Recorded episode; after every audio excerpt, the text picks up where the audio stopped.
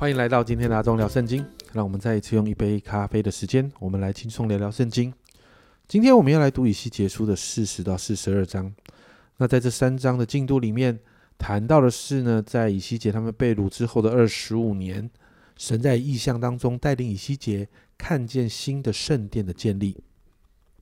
在这三章的异象当中呢，我们看到有一个人就带着以西结开始做了许多的丈量啊。在四十章里面。我们看到丈量的东门、外院、北门、南门、内院等等，然后呢，你也看到特别丈量的内院的面积，还有殿前的廊子，特别是不单单只是丈量圣殿的硬体，更是看到在三十八到四十六节有祭司哦在预备献祭的事情，甚至在圣殿中有为着看守圣殿的祭司预备的房屋，我们看到软体也重新被恢复过来。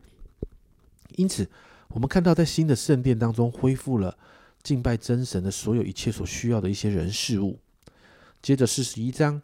一到四节提到丈量圣殿的面积，这一位啊引导先知看着新圣殿的这个人呢，特别指出至圣所的位置，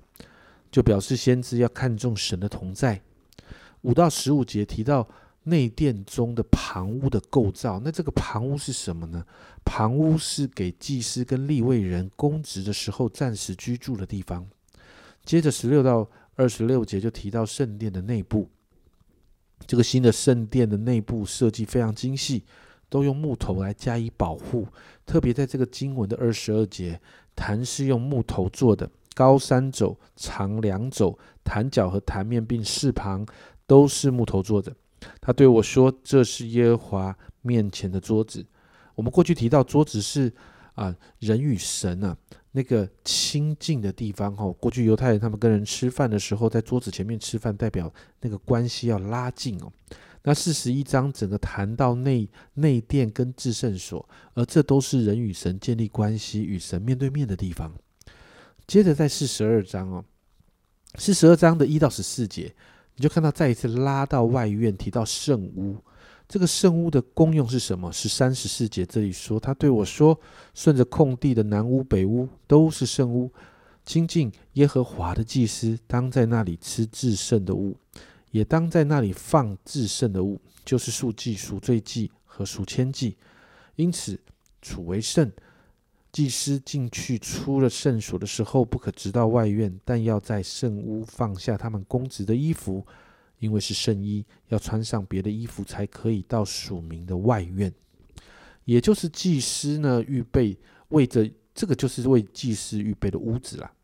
那在那个地方放至圣之物，也在那个地方吃至圣之物。那祭司呢？守护着他们的圣洁，在透过这个圣屋，他们在那个地方换下他们的衣服，那好让他们做这些动作的时候，可以帮助他们持续持守圣洁，让他们在圣殿里面可以持续的供职。最后十五到二十节做了这整个丈量的总结，我们看到顺着东北南西四面都做了丈量，最后把圣俗做分别，不是好坏啊，而是次序。代表新的圣殿，甚至是神新的国度是有次序的，而这个样次序可以持守着圣洁。我想这三章哦，很多人看了之后哦，这么多丈量的尺寸，应该觉得有点混乱。但这个新的圣殿很重要。当先知透，当神透过先知预言要赐下一个新的心和新的灵的时候，敬拜神的圣殿也就不会像之前那个旧的圣殿一样有着污秽在里头。因此，神让以西结看到这个新的圣殿有硬体的清楚规范，我们也看到在软体上，祭司按着神所规定的规范去献祭敬拜。但是你会发现在这个新的圣殿当中，与过去以色列百姓所建立的那个旧的圣殿很不一样。新的圣殿更看重在属灵的方面，也就是说，在新的圣殿更看重的是那个分别为圣跟持守圣洁。更在乎人与神之间那个关系的恢复，而你知道人与神关系的恢复其实是需要透过耶稣的，人需要悔改并且相信耶稣，在救恩当中被更新，领受神所给的新的心和新的灵，才能在圣殿当中带着圣洁服侍神。而这也是过去以色列百姓在旧圣殿当中没有守住的。因着耶稣完成了救恩，我们每一位相信耶稣真实悔改成为神儿女的人，我们都可以因着耶稣在神的面前称义，也能依靠圣灵持守圣洁。因此，我们也就能够在新的圣殿永远敬拜这一位神，永远服侍这一位爱我们的主。所以，我们一起来祷告。主啊，我们今天看到这个荣耀的新圣殿，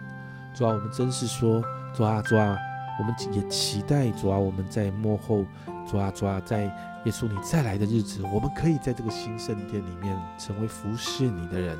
主啊，我们真的看见，主啊，在这个当中，主啊，我们真是要说，主啊，帮助我们的心可以在你的面前持续的持守圣洁。帮助我们因着耶稣的宝血的涂抹跟洁净，主啊，帮助我们在这个当中要看见神你自己的工作，好让我们主啊主啊可以守着那个圣洁，主啊持续的来敬拜来服侍你。谢谢主，这样祷告奉耶稣基督的圣名求，阿门。家人们，我们今天看到一个荣耀的新圣殿，因着耶稣救恩，我们可以称义。而且我们可以分别为圣，持守圣洁，持续来服侍神。这是阿忠聊圣经今天的分享。阿忠聊圣经，我们明天见。